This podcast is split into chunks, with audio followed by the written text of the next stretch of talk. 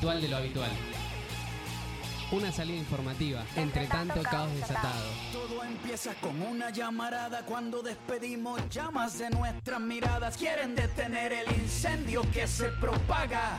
Pero hay fuegos que con agua no se apagan. Y se acerca la línea policíaca, los músculos se tensan y aumenta la frecuencia cardíaca, suben los niveles de testosterona y empieza ese momento en el que se enfrentan las personas cuando somos amigos del coraje, cuando gritar se convierte en nuestro único lenguaje. A mí me ordena la razón, a ti te ordena un coronel, si nuestra lucha es de cartón, la de ustedes es de papel. Y no nos paran, porque un mensaje contundente convierte a cualquier teniente en un tiburón sin dientes. El Estado nos teme porque al mismo tiempo somos 132 y 15 M si la prensa no habla. Nosotros damos los detalles, pintando las paredes, con aerosol en las calles. Levanto mi pancarta y la difundo con solo una persona que la lea. Ya empieza a cambiar el mundo. Venga, soltame el billet. Codo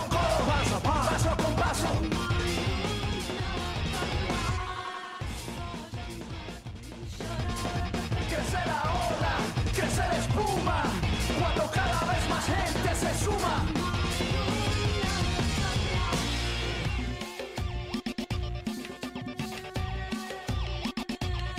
El que controla, el que domina. quiere-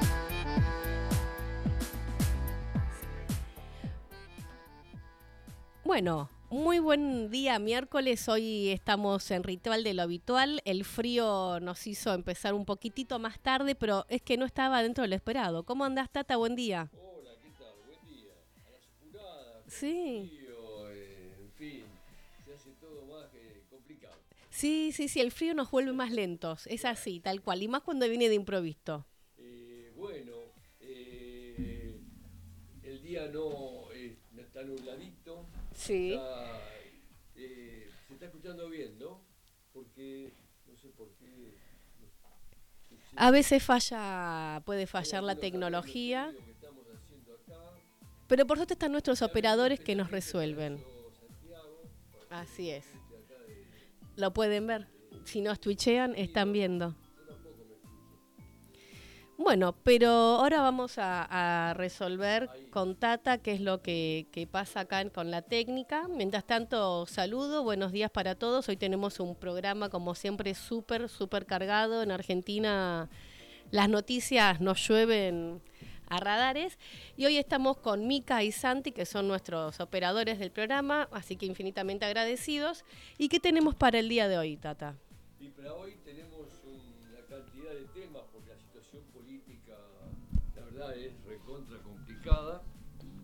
Este, así que, bueno, eh, digamos que la corrida cambiaria, la verdad que ha preocupado a muchos argentinos, más a los que eh, dependen de su sueldo y tienen que ir a comprar las cosas mínimas y el temor de con qué se van a encontrar, la presión de mi ley para desestabilizar al, al gobierno. Qué antipatria, Milei, ¿no? Impresionante. No solamente dice que es eh, caca el peso argentino, Marra no solamente se siente español, sino dice que es eh, español y totalmente despreciando la necesidad de todos, porque todos vivimos de con nuestro salario, a menos que seas de las clases Claro. dominantes, el resto de la Argentina vive como vivimos nosotros. Otro, otro de los temas, hay tantos temas, el debate presidencial, que bueno, eh, se habló mucho este, el lunes, el martes, hubo mucha atención, interés, por distintas razones, eh, hubo mucho interés en el, en el debate, sigue concitando la atención de gran parte de los argentinos, y después están los eh, importantes acuerdos que, este, que se votaron a- anoche a, a la tarde en el Congreso, este, que tiene que ver con alquileres, que tiene que ver con el compre, la devolución del IVA, el compre IVA, eh, en fin, y para sumar, eh, tenemos también lo del preencuentro de mujeres en vistas a que ya, ya empieza, ya, se están yendo, ya se están yendo para Bariloche Ya estamos preparando los sanguchitos para al, el en- viaje. al encuentro Eso sí. nacional y si fuera eh, poco, eh, tenemos también cuestiones sindicales, las elecciones en UTE, que ganó la Celeste, una gran felicitamos desde acá a, a, Monona, que, la tuvimos en, entrevistando en el programa no hace mucho. Y a Inés Tropea, que es a Inés Tropea y a todos los compañeros de la, de la agrupación Lucero. Así es, y como no estamos cortos con lo sindical, ahora en un rato vamos a estar comunicándonos con Claudio Gómez, ex secretario general del Hospital Ramos Mejía, acá en la ciudad de Buenos Aires. Pero antes de ir a Claudio, que hoy van a estar con una actividad importante en el hospital, vamos a pasar nuestras redes de comunicación. Podés comunicarte al 4785-4843 por teléfono, o si no, por WhatsApp al 11 39 55 77 35. Lo digo más lento para que anoten el WhatsApp. para que yo no, no alcanzo. Pero 1139 55 77 35. Anótenlo. Y si no, como siempre, en nuestras redes sociales, en Instagram, Ritual del Habitual OK, o bájense la app, por favor, que no pesa nada y es un golazo. Eh, Radio Viral Comunitaria y nos escuchan a nosotros y a todos los otros programas que tenemos. Así que vamos a un breve, breve eh, pausa y estamos con Claudio Gómez. En esta temporada, en esta temporada, la energía ocupa espacios diferentes.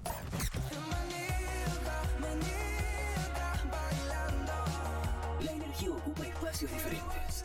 Radio Viral Comunitaria. Todas las voces que no tienen lugar en los grandes medios. Radioviralcomunitaria.com La primavera 2023 está aquí. Sentí.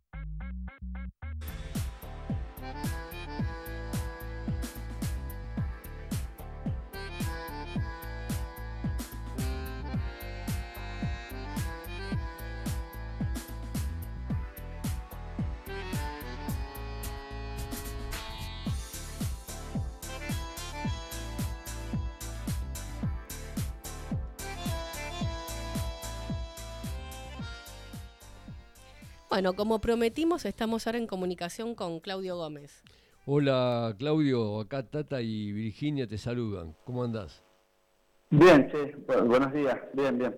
Bueno, eh, contame, eh, en el Ramos hoy eh, hay una, una, movida importante que tiene que ver con la salud, que tiene que ver con las elecciones, que, ¿de qué se trata? Bueno, la iniciativa de hoy es, eh, la actividad de hoy es una jornada eh, en la puerta del hospital, eh, este, desde la salud pública, eh, llamando a votar por masa, por todos los candidatos de Unión por la Patria, nuestra comunera, Inés Tropea, Diego Lualdi, este, candidato a legislador, y bueno, nos oponemos tremendamente a la política de, de Bullrich y, este y el otro fascista, viste, de Miley, que quiere batallar los derechos adquiridos de los trabajadores, sobre todo de los trabajadores estatales, digamos, municipales. Y bueno, eh, le vamos a dar batalla antes, durante y después de las elecciones eh, a esas pretensiones de querer aniquilar conquistas que costó muchos años a los trabajadores. Así que vamos a hacer una actividad eh, de apoyo a UP y, este, vamos a hacer una recorrida por adentro del hospital con todos los que estén eh, en, esa, participando de esa actividad. ¿Qué se dice en el hospital? ¿Cómo, ¿Cómo ven las trabajadoras y trabajadores del hospital la posibilidad de que puedan ganar candidatos destructivos como Milei o candidatas... sobre todo no hay, no hay fundamentación, hay bronca por la situación y bueno, eh, lamentablemente el electorado, una gran parte, eh, se maneja con el voto castigo, digamos, ¿viste? Pero no hay fundamentación. O sea, no hay cómo defender a, a Milei o a, a Sin embargo, es que las opiniones están para como para castigar. O sea, como que compraron todo ese discurso de la casta, ¿viste? Y bueno. Eh, pero bueno, eh, y decime, Claudio, eh, disculpa que te interrumpa, ¿y qué significaría, por ejemplo, en el hospital que gane Milei o que gane Bullio? Que gane Milei, por ejemplo. ¿Qué significaría, qué efectos tendría en el, en el Ramos? No, en el Ramos y en todos los municipales. eh, como parte de, la, de los gobiernos de la Ciudad de Buenos Aires, los trabajadores estamos eh, con por lo menos el sector activo y más comprometido o el sector de una masa que, que, vio que cuesta ganar las conquistas, el temor, digamos, de que si ganan este, este, podamos perder muchas conquistas. Pero bueno, eh, nosotros igual, este, hoy por ejemplo vamos a hablar de los despidos que están, que sigue habiendo con los contratados eh, en la pandemia y bueno, vamos a hablar de eso también. ¿Qué son los despidos de los contratados en pandemia? Y bueno, dejaron eh, la municipalidad para ingresar tenés que hacer un examen psicotécnico y ellos utilizan ese examen psicotécnico como filtro para despedir. Este, y están despidiendo compañeros que estuvieron dos años, tres años acá en el hospital y ahora se dan cuenta de que no son aptos físicamente o psíquicamente. ¿viste? Qué raro, ¿no? Muy raro. O sea, estaban bien hasta que ahora los quieren echar y ahora resulta que están loquitos. Además no puedo creer que en el, en el, hospital, y menos en el Ramos, sobre gente. Bueno, por eso. Falta gente, falta personal. Y ellos se dan el lujo de querer... Bueno, es parte de lo que ellos vienen anunciando, toda la política de derecha de, de Millet, Burri, todo el macrismo, de que de, reducir personal y de alguna manera siempre utilizan algunos argumentos legales y demás que, que ellos hacen que se reduzca, digamos. Por eso nosotros decimos que es un despido encubierto, digamos, ¿no? Claro.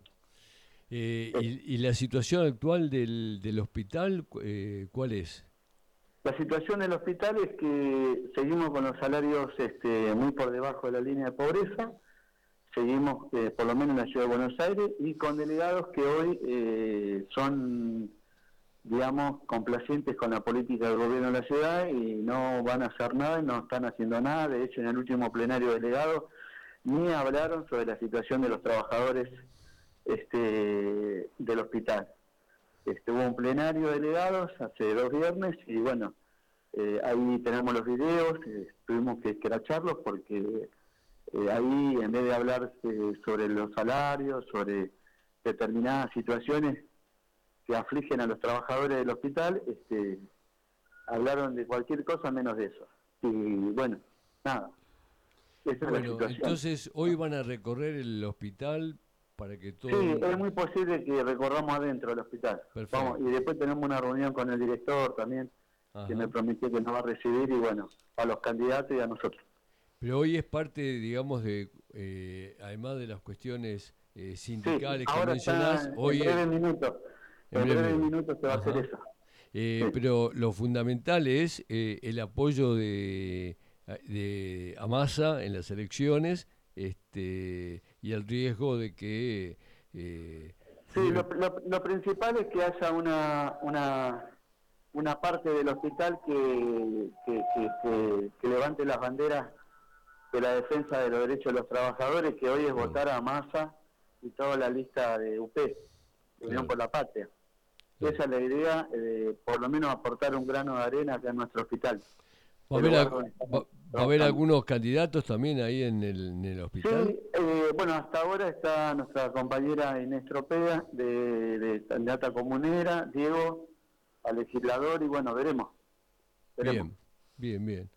Bueno, este, eh, te agradecemos un montón este, esta, esta entrevista y bueno, que podamos lograr entre todos este, impedir el avance de la derecha y que gane más. Bueno, gracias por, por llamar. No, no, gracias a vos por la entrevista. Un abrazo grande, Claudio. Bueno, chao, gracias. Chao. Bueno, estuvimos hablando con Claudio Gómez, ex secretario general del Hospital Ramos Mejía, advirtiendo la importancia de que no avance la derecha más reaccionaria para los derechos, sobre todo en la salud de la ciudad, donde el gobierno del PRO hace años que quiere privatizarla y con el avance ahora nacional de un sector privatista, la verdad que corremos un enorme riesgo de privatizar y empeorar nuestro sistema de salud. Sí, queda pendiente para otra oportunidad hablar de otras cuestiones sindicales con Claudio. Yo no, no, se lo quise mencionar porque el eje de lo que estaban haciendo era una campaña de debate político electoral. Claro, que la, la actividad en el hospital estaba comenzando justo ahora en este momento, así que entendemos la prisa de Claudio por poder encargarse de eso. Pero es importante tomar eso porque nos afecta a todos. Es la salud Claro. de todos nosotros que está en manos de quienes trabajan y en manos de nuestros políticos que a Así veces es. hacen muy mal las cosas. Quiero corregir algo. Tenemos un nuevo número de teléfono de WhatsApp. Así que, Tata, borra todos esos Ya que te estoy. anotaste, tacha todos esos números. Estoy Y ahora lo voy a decir tachando, bien despacito. tachando. Sí. A Bien despacito, así lo anotan. dale. 11 30 05 0236. Repito. Repetí, por favor. 11 30 05 0236. Ese es nuestro nuevo número para que nos dejen mensajes. El teléfono lo tenemos acá en el estudio, así que pueden mandarnos que los leemos directamente. Y bueno, a estrenar teléfono. Ah, muy bien.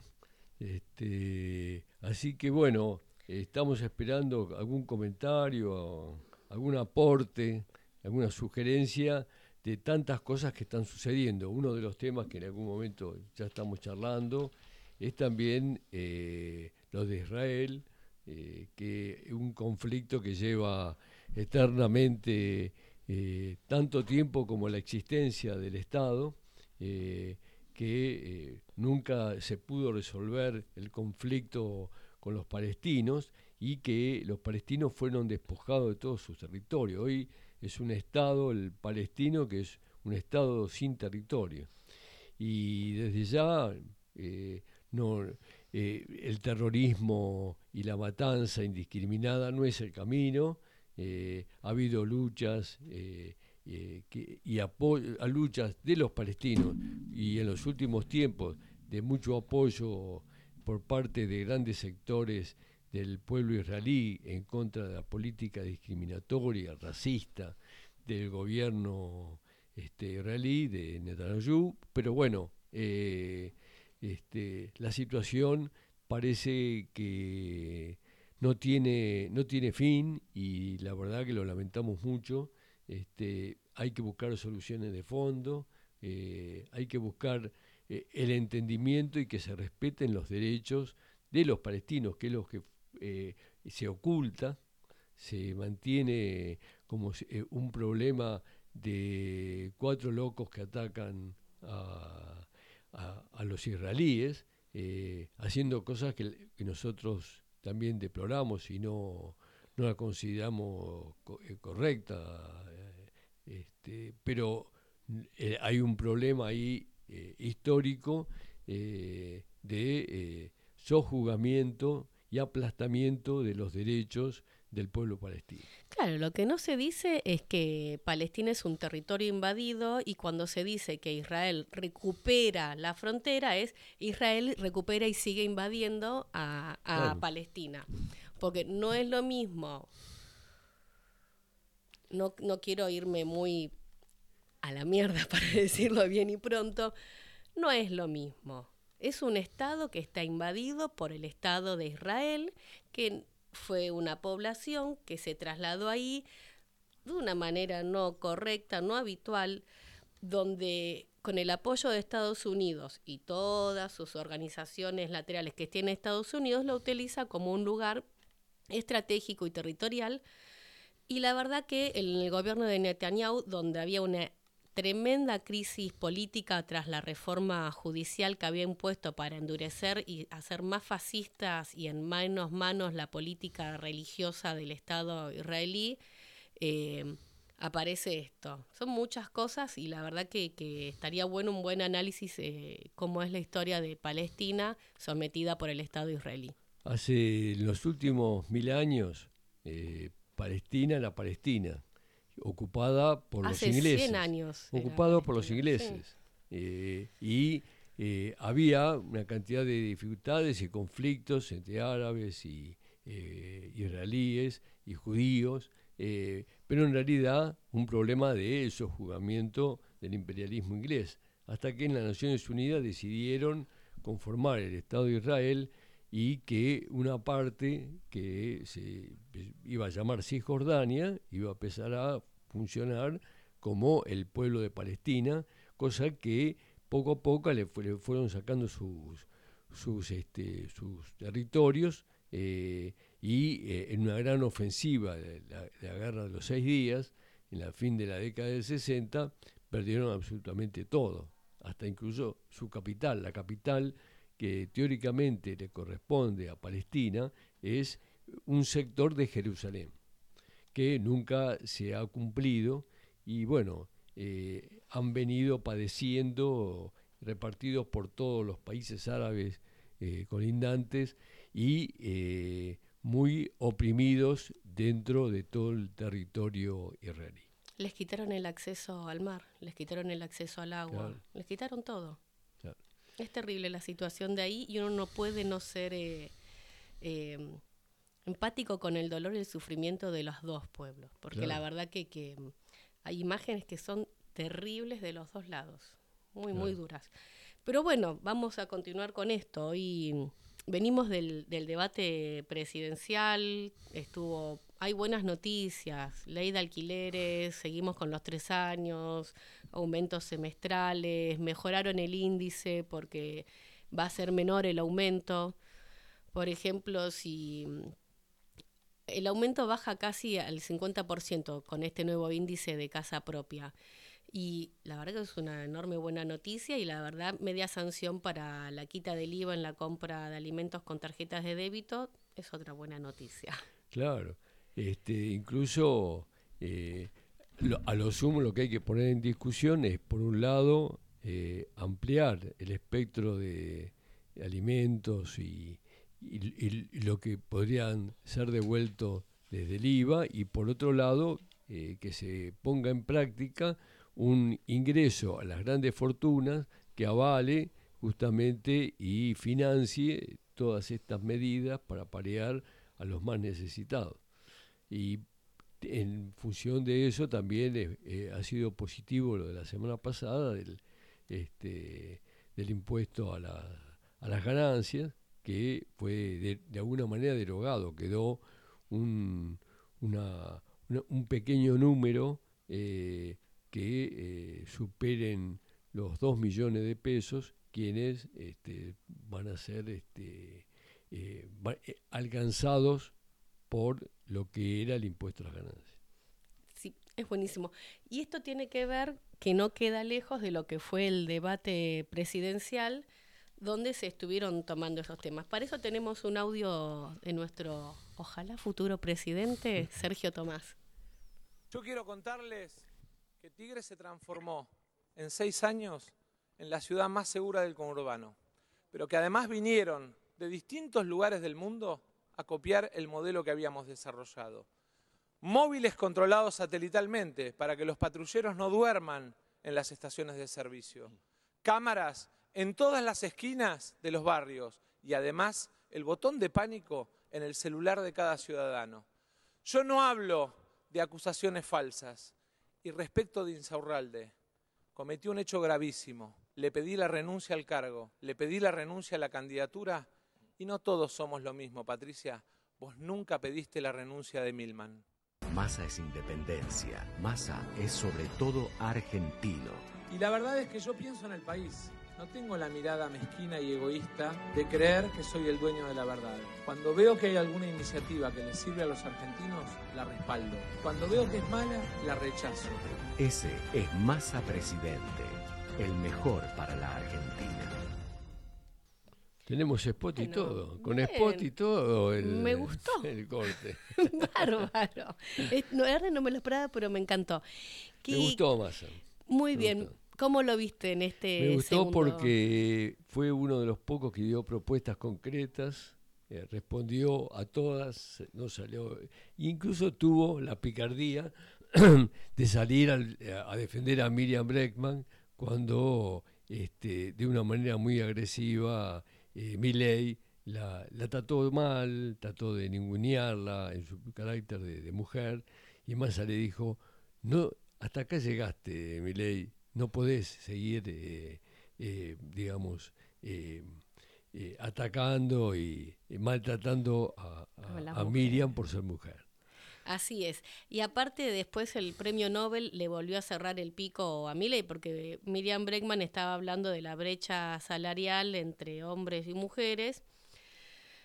Cuando le toca hablar a Milley desestima profundamente todo con desconocimiento, simplemente con machismo y de- desconocimiento. Y después una mujer economista ganó esta semana el Premio Nobel en la Economía, eh, hablando sobre la brecha salarial entre hombres y mujeres con estudios de datos de 100 años a la fecha de hoy. O sea, no son opiniones, no son intuiciones, sino son datos, estudios, estadísticas, y ahí está la reflexión. ¿A dónde te vas a ir de vacaciones, Virginia? A la terraza. Eh, Porque yo pensaba ir a Córdoba, pero se me fueron las ganas. ¿Por el incendio? No, por Schiaretti. Se me fueron las ganas de ir a Córdoba, que Córdoba, todo pasa por Córdoba, giran todo a Córdoba. Parece que él lo que se está postulando es a presidente de Córdoba. Parece, ¿no? Eh, La. República Nacional Cordobesa, la del Fernet y el cuarteto. Por favor, me cansó. Esa es la parte de- del debate que me cansó, me, me agotó. Miriam Bregman estuvo muy bien, me parece que en el debate estuvo bien, pero lo que el gran problema de Miriam Bregman es la política, porque hoy el eje y el centro es derrotar a la derecha, eh, no solamente votar por principios, votar por este, ideas justas, Estrategia. y- y, eh, votar por la revolución, por el socialismo. Eh, acá no es una cuestión de principios, acá hay un objetivo concreto que es, por un lado, impedir que gane la derecha, segundo, defender las conquistas ya logradas y tercero, avanzar en mejoras eh, muy importantes y para eso necesitas un pueblo unido, la CGT y la CTA en la calle, eh, los movimientos sociales lo mismo. Por lo tanto, eh, lo de Miriam Bregman que queda como algo para, para su propio público, necesita recuperar votos porque perdió en las PASO, y necesita recuperar por ahí un electorado que por ahí fue para otros lados también. Sí, pero tremendo, ¿no? Porque no puede distinguir las, los matices. Es blanco o negro. Cuando Massa le dice, no somos lo mismo, Miriam, o, vos, de- o vos seguís pensando que somos lo mismo. Claro. Muy hábil, la verdad que Breckman Sí. es muy hábil con las palabras, pero nunca pudo reconocer que no, no son lo mismo. No, no es lo mismo Massa que Milei, no es lo mismo Massa que Bullrich. No es lo mismo. Esa fue la diferencia entre Massa y el resto. Pues, eh, cada uno que hablaba decía, yo digo la verdad, los demás son toda una manga de estúpidos. Pero sin propuestas no. y sin argumentos. Claro.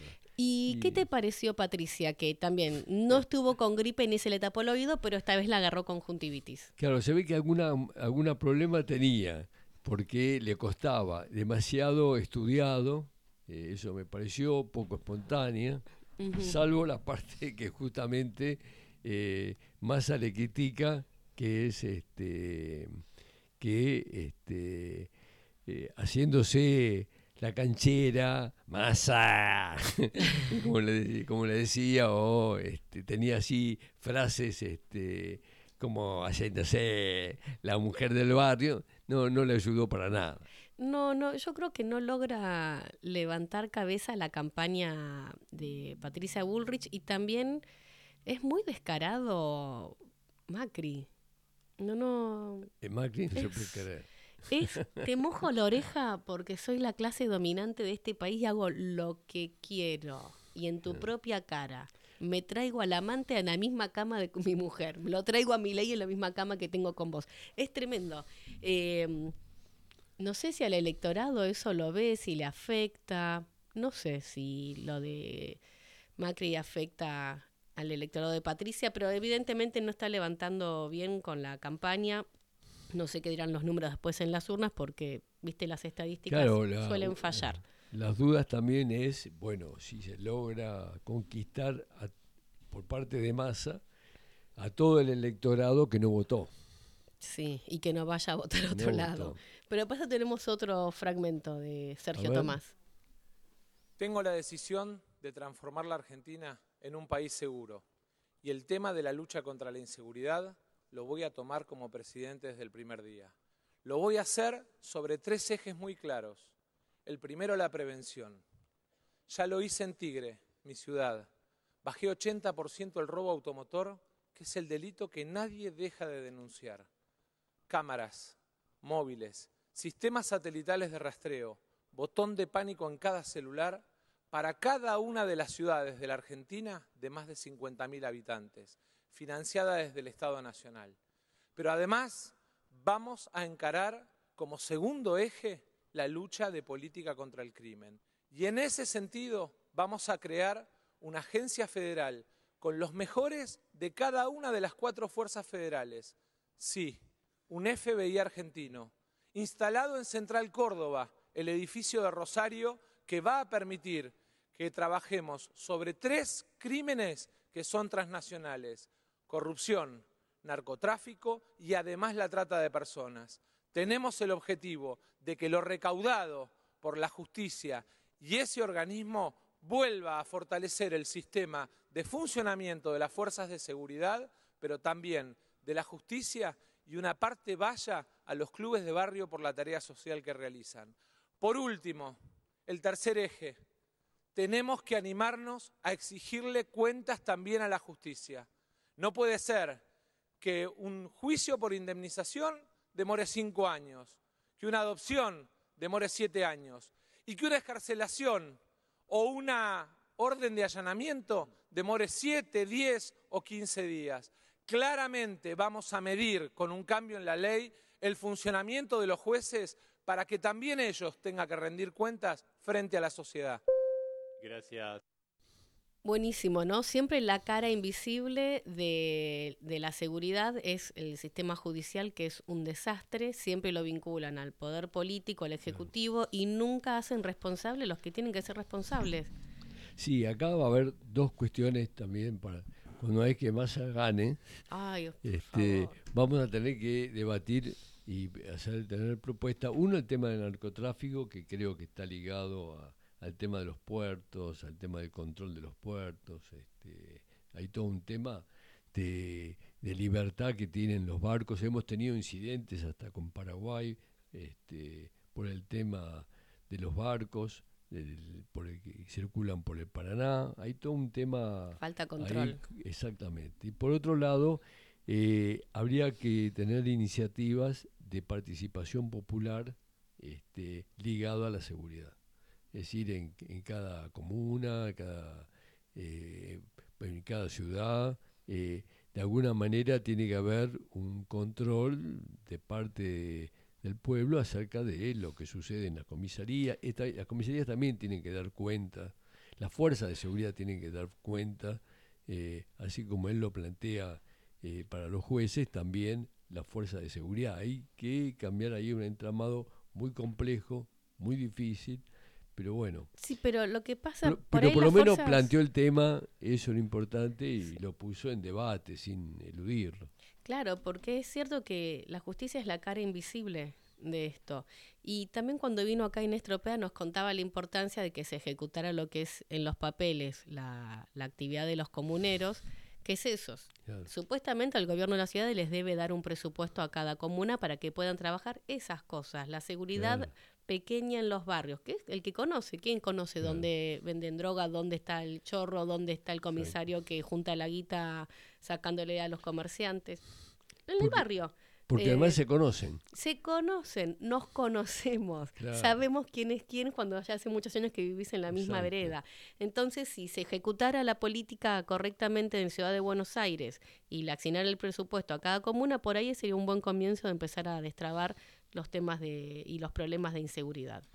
Bueno, este, esperemos que, que Massa pueda repuntar eh, teniendo en cuenta eh, que, bueno, la, eh, esta última investida económica, yo estuve charlando por ahí a ver si traemos algún economista, alguien que nos explique un poquito mejor la, la situación con la cual eh, vamos a se, se, van a dar las, las elecciones, porque la semana que viene no sabemos con qué nos vamos a encontrar y hay toda una intención de este, llevar la, la, economía a un nivel este, eh, de desastre y de catombe, porque tenemos, por un lado, eh, eh, provocando no solamente la hiperinflación, eh, con esta subida del dólar eh, que ha subido, que ha trepado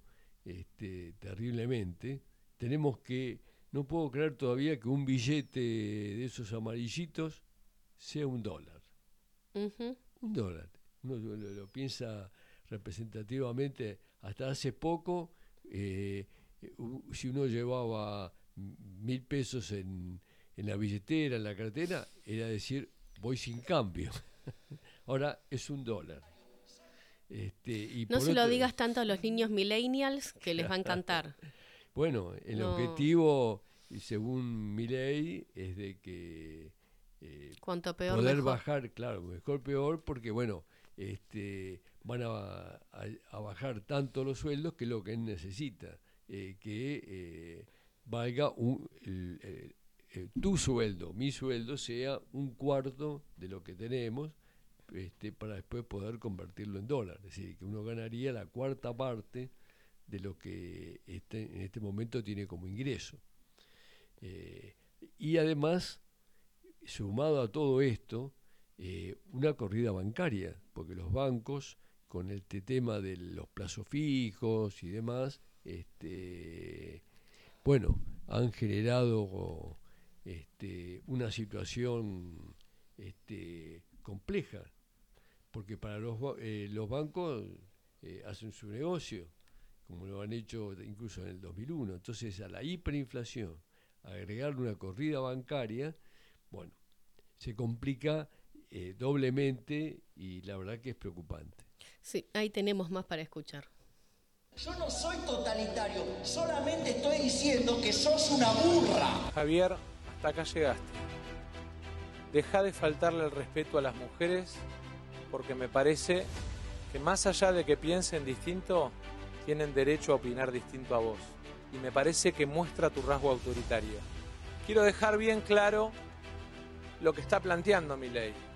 Básicamente es un mercado de trabajo donde las mujeres no tienen posibilidad de desarrollo, donde los más jóvenes tienen que ir al mercado precario del salario, donde los trabajadores pierden su derecho a las vacaciones pagas y a la indemnización.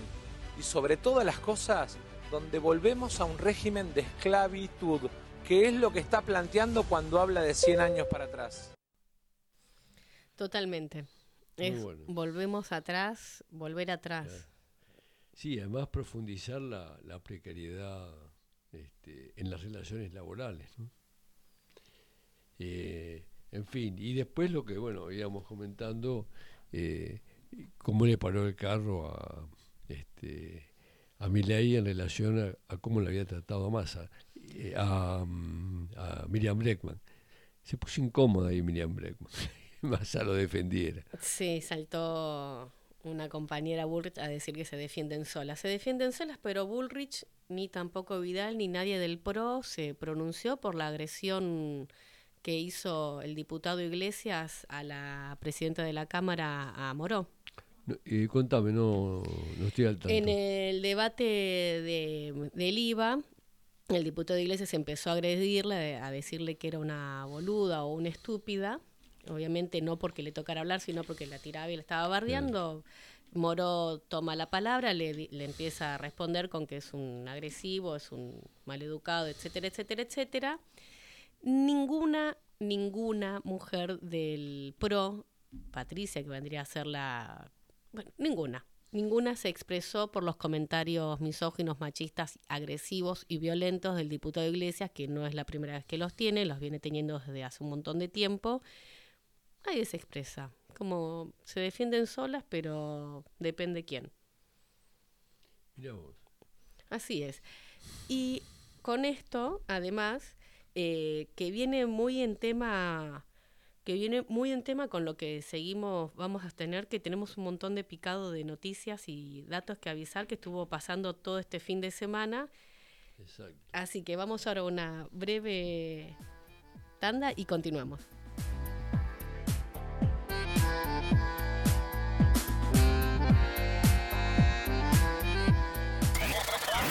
Hoy la radio es sonido e imagen. Las redes sociales nos permiten estar más cerca. Seguinos en las redes. Encontranos en Facebook como arroba Radio Viral Web. Estamos en Twitter como arroba viral-line. En Instagram seguimos como arroba Radio Viral Comunitaria. Descargate nuestra app. Encontrala como Radio Viral.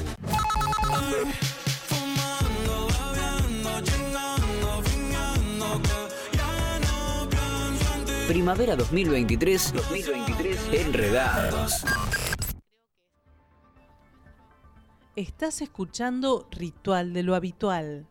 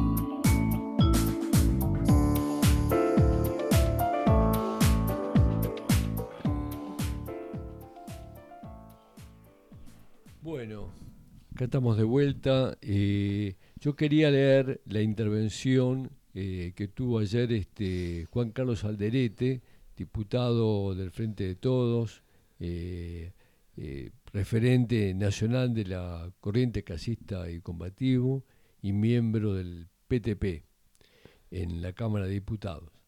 y con respecto al debate del compre sin IVA, dijo lo siguiente, los que pagan poco son los que ganan más. Gritar casta en la televisión es fácil. Lo difícil es tocar a los verdaderos poderosos, a la verdadera casta, tocar a esas grandes empresas y terratenientes que tienen beneficios impositivos y tributarios que representan el 4,9% del PBI.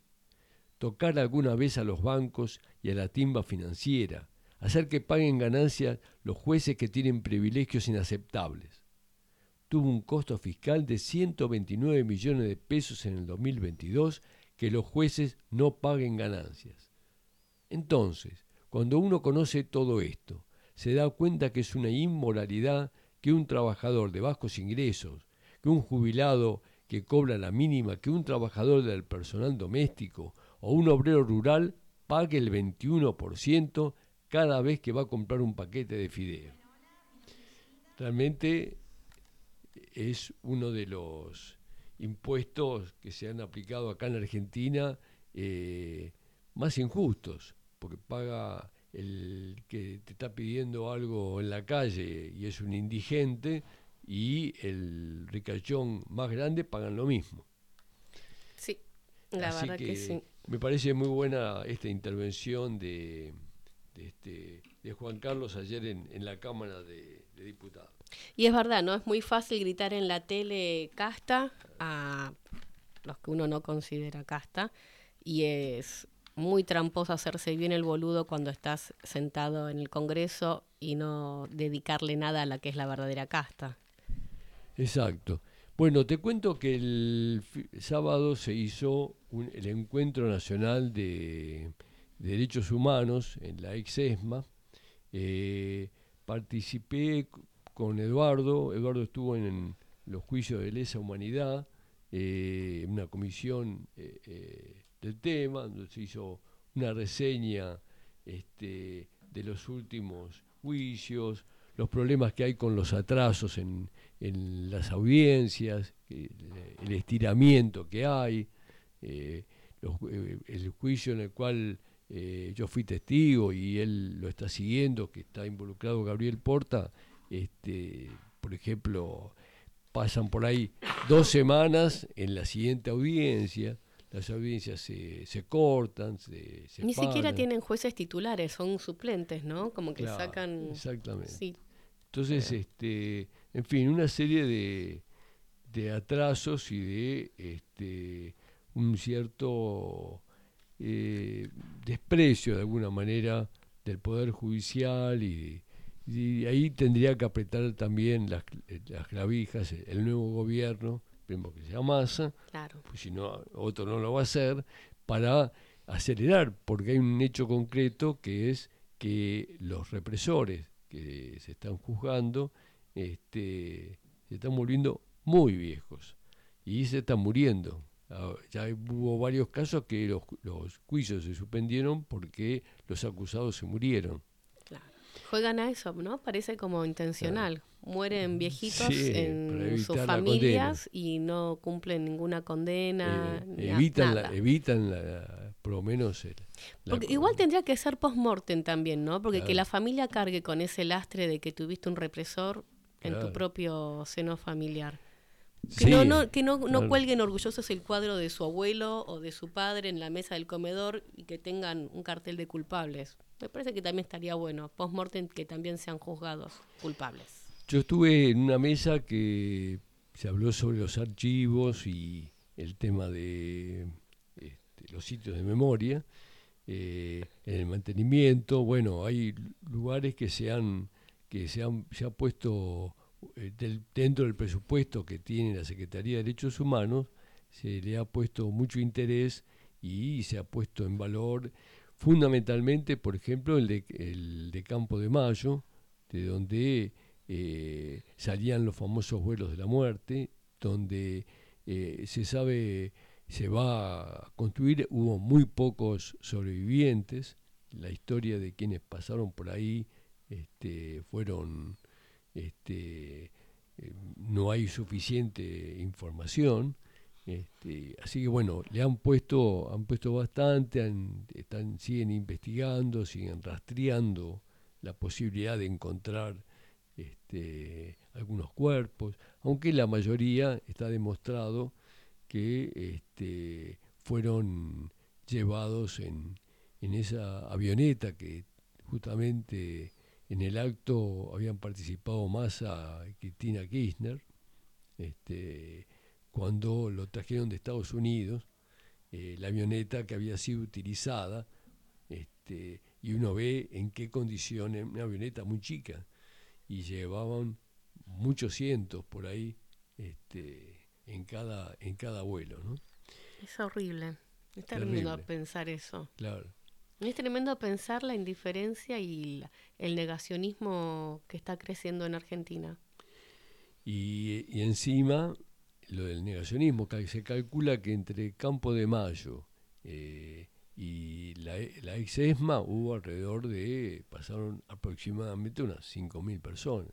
Pasa que los que tienen que dar a conocer esos datos que a veces se exigen eh, son los, los propios militares, las propias fuerzas re- represivas Que abran los archivos. que abran los archivos y digan, bueno, por acá pasaron tantos, a tantos los matamos y los dejamos en tal lugar, los tiramos al río, lo- a tantos los tienen registrado y eso eh, daría el número real que tal vez, porque 30.000 es un valor global, sean mucho más que, que, eh, que 30.000. Si yo con los que te dije, eh, vamos 10.000, en la, por la perla, el centro de detención de Córdoba, pasaron otros tantos. Así que, En todo el país, y, y claro. se calculan 400 centros de detención y exterminio que utilizó la, la dictadura. Después, un hecho que también a mí me impactó, lo conversé con Eduardo eh, en, en un intermedio, es eh, había una gran preocupación por eh, global por el tema del negacionismo y un temor a que el negacionismo se haga poder este, en las próximas elecciones. El peligro que hay de todo lo que se luchó y, y se sigue buscando, como los que siguen buscando todavía los nietos, eh, sus hermanos, este, en fin, eh, información de todos los, los eh, niños y bebés apropiados que nacieron en cautiverio. Así que bueno, eh, eso fue un, indicador también del, este, de este encuentro, permitió reencontrarse con militantes de distintos organismos, a pesar de que para mí eh, estuvo eh, un poco limitado, le faltó un poco más de amplitud, que tuviera la envergadura que, que tuvo el Congreso de Derechos Humanos que se hizo antes del 24 de marzo de este año, que fue muy amplio, que participaron muchísimas personalidades este, e intelectuales, eh, dirigentes obreros, dirigentes estudiantiles, eh, que aportaban una mirada para entender la realidad y este, analizar desde ahí eh, todo lo que tiene que ver con los derechos humanos, más de el relato de experiencia, estuvo un poco más, más acotado. Le faltó un poco eso de amplitud. Y cerraron el acto eh, Pietra Gala, que es el secretario de Derechos Humanos, eh, Tati Almeida eh, y eh, Estela de Carlotto. El cierre también estuvo, para mí fue el mejor, fue Guado de Pedro. Muy buen cierre de Guado de Pedro. Muy claro y además con una actitud que a veces noté que este, había, entre en, muchos de los que ahí había, de cierto derrotismo. Y él, al contrario, alentando a militar, a seguir, a luchar, a hacer campaña y a dejar todo lo que hay que dejar para que este el 22 este, pueda ganar masa y fue el primero en hablar porque se iba a, otro acto, eso ha sido 5 o 6 de la tarde, se iba a otro acto donde había una gran movilización que, lo estaba, que hacían un acto en la zona de Matanza, mm. donde iban delegaciones de, de Berizo, de Florencio Varela. Así que bueno, fue el, el que más me gustó de todos. Sí, a veces vienen medio con derrotero, ¿no? Hay que ponerle fuerza a la campaña y optimismo. Es difícil, pero hay que ponerlo porque de otra manera va a ser más difícil todavía poder hacer bien la campaña. Y tenemos que hablar del encuentro de mujeres. Sí, yo estuve este sábado, estuvimos reocupados vos y yo, Tata. ¿eh? Este sábado yo estuve en el preencuentro de mujeres que se hizo en Capital Federal, en el barrio de Constitución, en el Centro de Atención y Acompañamiento Ciudadano, en la calle Garay. Y ahí tenemos un audio que nos dejó Gilda, que es una de las organizadoras de este preencuentro. Bueno, hola, mi nombre es Gilda. Em, acá en la CAC acaba de suceder un preencuentro organizado por las promotoras eh, eh, de violencia de género que funciona acá en la CAC. Em, la verdad es que fue un encuentro muy hermoso. Pudimos juntarnos y debatir en tres talleres, salud, trabajo y violencia. Eh, donde bueno, pudimos manifestarnos y expresarnos sobre todas las, problemáticas que nos atañen a las mujeres, al menos en esos tres eh, talleres y esos tres ejes que nosotros consideramos que fueron, que eran bueno, los más importantes a trabajar eh, y poder este, un poco prender los motores para poder, para ya estamos próximas, digamos, a, ir a, a, Bariloche y, bueno, calentar un poco los motores para eso. Así es, porque estamos todas preparándonos para este fin de semana que, nos, que es el Encuentro Nacional Plurinacional de Mujeres y Diversidades en la ciudad de Bariloche, donde esta semana se hizo una conferencia de prensa, la comisión organizadora, donde comentaban los avances de todas las cosas que se han ido consiguiendo para que se pueda llevar adelante más de 100 talleres. Hay más de 100.000 inscriptas y siguen inscribiéndose un montón de gente que esperemos que puedan llegar, que se pueda realizar en, en paz y que vengan con más fuerzas y cargadas para un duro año que nos queda y el que viene de luchas. Sí, yo eh, sé que están todavía juntando fondos para que sean más los que puedan participar. Tal es así que yo compré una rifa que organiza una rifa solidaria por el 36 encuentro. Este, así que bueno, todavía habrá oportunidad los que se comuniquen con la CCC de retiro, este, con las distintas organizaciones que ahí funcionan porque hay una rifa de mil pesos para seguir eh, colaborando, claro, para que puedan viajar. Y nosotros vamos a tener una corresponsal en el... Así es, Radio Viral Comunitaria no solo hace excelentes programas, sino que muchas compañeras de distintos programas eh, están organizándose para poder hacer la cobertura del encuentro. Van a estar las chicas de Seguir la Corriente, las chicas de Zona Género, algunas de Transportando Ideas, y va a ser un laburo. Pero acá de este programa, digo. No, ¿cómo? Mica, nuestra, ah, y nuestra operadora es parte del, del, equipo de transmisión de, del encuentro. Así que bueno, Mica va a venir cansada y recargada full con todo. y vuelvo a recordarles, acá desde la radio y el Centro Cultural Doblar el Viento sale una delegación de más de 200 compañeras. Ah, bueno. Y se habían ido sumando más, pero hay que contratar otro micro más al que por ahí nos está llegando. Por eso si las chicas del barrio de Retiro pueden contratar otro micro, sumarse ahí. Si alguien que quiera ir, acá están los, como siempre, los teléfonos que acabé de pasar. Eh, con nuestro nuevo WhatsApp y nuestras redes de comunicación, pueden sumarse ahí, pueden incorporarse a quien quiera ir a Bariloche.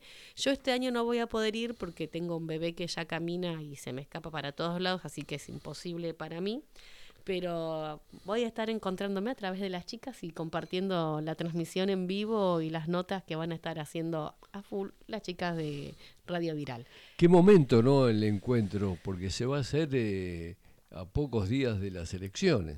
Es un encuentro súper picante preelectoral en una ciudad bastante particular, con mucha historia de luchas, pero también con muchas historias de bastante jodidas, que es la ciudad de Bariloche, donde mm, va a ser muy picante, pero hiper necesario que se den todos los debates, todos, todos los debates que se tengan que dar, que se puedan dar en paz y que vengan algunas ideas más esclarecidas, ¿no? Y las mujeres, las chicas que vayan, que, disfruten Bariloche también. Ya que están. las que puedan ir, que disfruten Bariló. Y que es una alegría. Un encuentro es una alegría, no es algo agotador o triste o solo pensar y reflexionar. Mentira, es una alegría, es una fiesta. La verdad que yo lo recomiendo. Es como un viaje de egresados, pero más grande todavía. Así que, bueno, Tata se nos fue otra vez volando el programa, nos quedaron como siempre cosas afuera, así que nos disculpamos por las cosas que todavía no podemos difundir, que, que quisiéramos informar. Pues nos veremos el próximo miércoles. Sí, el próximo miércoles, eh, como mínimo, vamos a tener que hacer un cierre de todo lo que es lo electoral. Eh, Uf, sí. Eh, posiblemente ya tenemos comprometida la presencia de, uno de nuestros candidatos, Diego Lualdi. también depende de las condiciones en que arriben las compañeras que fueron al encuentro algún, algún comentario acerca de lo, de lo que sucedió en, en, Bariloche y vamos a ver si conseguimos algún economista que nos explique algo de todo el desbarajuste de lo que está pasando. Así es, bueno, nos vamos retirando, esperemos vernos el próximo miércoles y hasta la próxima. Chao, chao, nos vemos.